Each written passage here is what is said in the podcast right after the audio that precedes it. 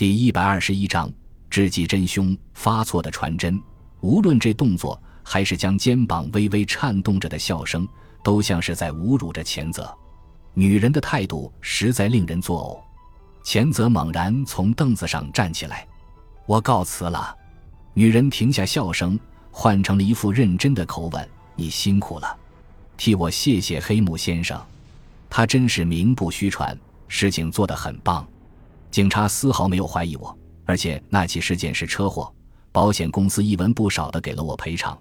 上次我想好，我们以后永远不见面，但我会祝福你们工作顺利。你替我向黑木先生转告一下呀。”明白了，钱泽生硬的答道，离开了女人的身边。到手的五十万元，第二天就原封不动的交给了美佐子。一直揪着新的债务，只是耍了一个小小的计谋就解决了。凡事都要试试，只要拿出一点勇气，就没有什么值得害怕的。那个女人说：“与传真的收件人黑木永远不再接触，因此只要出色的表演一下街头的场面，以后危险就不会找到钱泽。”钱泽感到非常快活，正好有件事需要用传真机向一位朋友发信。钱泽操作着传真机的按钮，传真机有着各种各样的功能，但是钱泽摆弄着机器，一直只会发传真和收传真，这是传真机的最基本功能。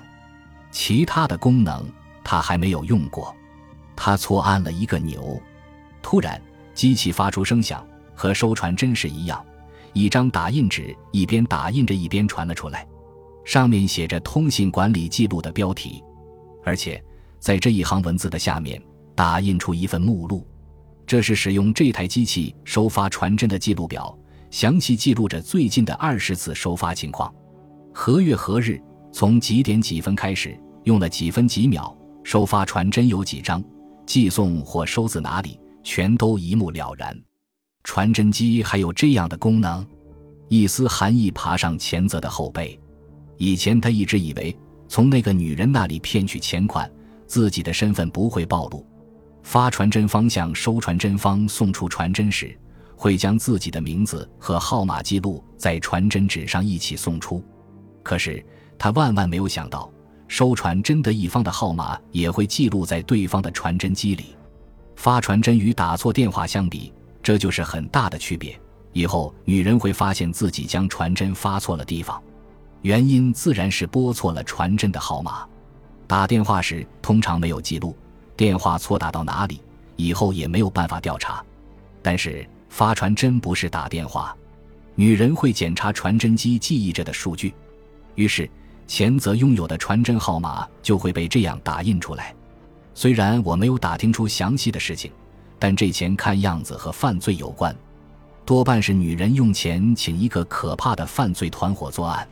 我的事，如果让那个团伙知道的话，他们是不会善罢甘休的。钱泽坐不住了，他光想想就感到害怕。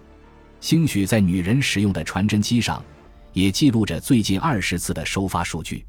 倘若果真如此，向钱泽发送出信件以后，如果用同样的机器进行过二十次以上的信件收发，发送给钱泽的信件也许就会自动消失。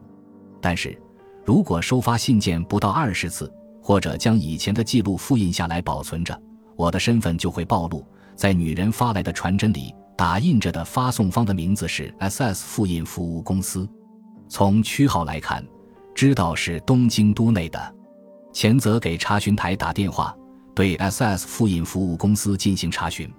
查询台回答说：“这个名字我们这里没有登录，查不出来。”如此说来。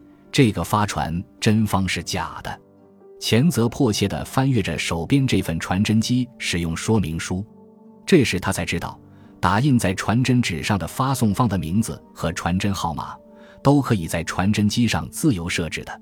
钱泽在购买机器时，将设置、储存等所有麻烦的事全都托给了商店的推销员，所以自己对此一无所知。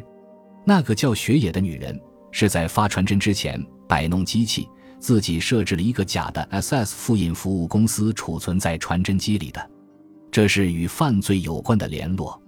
发传真人的身份当然不可能留在传真上，所以从打印出来的传真上的发送方的名字和传真号码，不可能查出发件人的真实身份。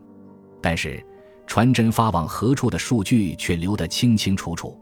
就是说，在那个女人使用的传真机里，记录着与前泽使用的机器有关的信息。他读着说明书才知道，他如果使用的是与前泽同一家制造厂的机器，那么不仅仅是前泽的传真号码。就连前泽记录在机器里的自己的名字都会完整的储存在他的传真机里。我的身份看来已经被那个女人知道了。假如发现前已经被人冒领了，查找传真记录，马上就能查出我的名字。到那时会遭到多么残酷的报复！想到这里，前泽不寒而栗，腿脚不由发起抖来。前泽决定将自己现在居住的住宅卖了，搬到别处去。他马上就开始着手准备，但是已经晚了。在花园里与那女人见面后的第四天，七月十九日的夜里，有一个电话打到钱泽的家里。我就是黑木。听到这单刀直入的声音时，钱泽感到一阵颤抖。喂，你竟敢冒充我，干得真漂亮啊！钱泽，黑木一副粗暴的口气直逼上来。你的事。我们已经做了充分的调查，黑木如数家珍地说出了前泽以前工作的单位、父母的住处，甚至他的祖籍。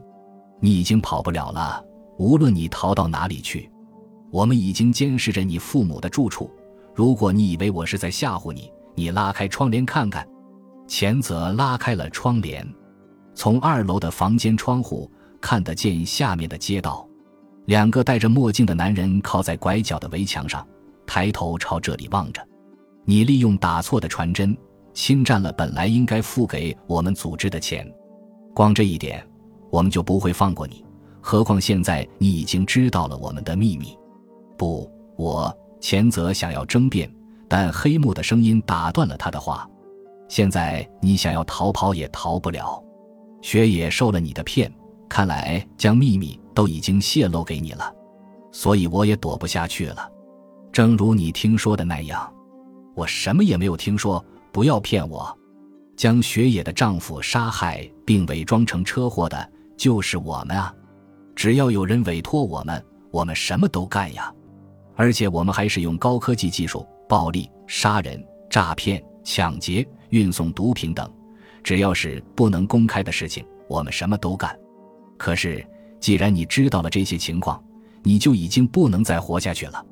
我绝对不对人讲，我发誓，因为恐怖，前泽的牙齿在打颤，拿着听筒的手在不停地颤动着。我们能相信欺骗我们的人吗？你死定了！在你的房门前有个年轻人，手里拿着手枪。前泽看了看门那边，门外好像有人，有人站在门外，传来脚步声。请放过我一次，你们让我干什么都行。无论如何不能杀我！前泽发出了哭喊声。黑木的讲话怎么也不像是演戏，有着一种发自心底的厌恶。只有一条路可以救你。这句话使前泽感到了一丝求生的希望。我怎么做，你们才会放过我？你要帮我们组织干一些事。说实话，你知道危险却敢冒充我将钱拿走，我非常佩服你的胆量。我想你是可以用的，所以我不请你加入我们的组织，只需要你替我们干一件事。如果你能干成这次的事情，我们就不追究了。让我干什么事？你是一个外行，我让你干一件简单的事吧，就是运送东西，将一只包按我的指令运走就可以。若是那样的事，双方达成了协议。黑木怪声怪气地发出了命令。电话挂断以后，按他所说，钱泽悄悄打开房门一看，门外已经没有人了。但是，正如黑木在电话里说的那样，有一只空的七星牌香烟盒被捏成一团放在那里。钱泽谨慎地将它拾起，带进屋子里。翌日深夜，钱泽按黑木的电话指令行动了。他忠实地执行着黑木的指示，身穿黑乎乎的衣服，戴着一副墨镜。半夜零点之前赶到了所泽市郊外的住宅区，他一边查看着写在电线杆上的街名和门牌号码，一边走进住宅区里。在指定的时间之前，他找到了一个在如此幽寂之处设立着的电话亭。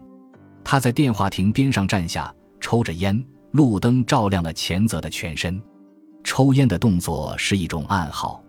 据黑木解释，这个动作表示黑木方面的人已经到达，并非他人，以便于让交易的对方辨认出。按黑木的吩咐，在那里等了二十分钟以后，前泽在周围走了走。夜半更深，没有人影，偶尔有辆汽车通过，或与一个工薪族那样的人擦肩而过。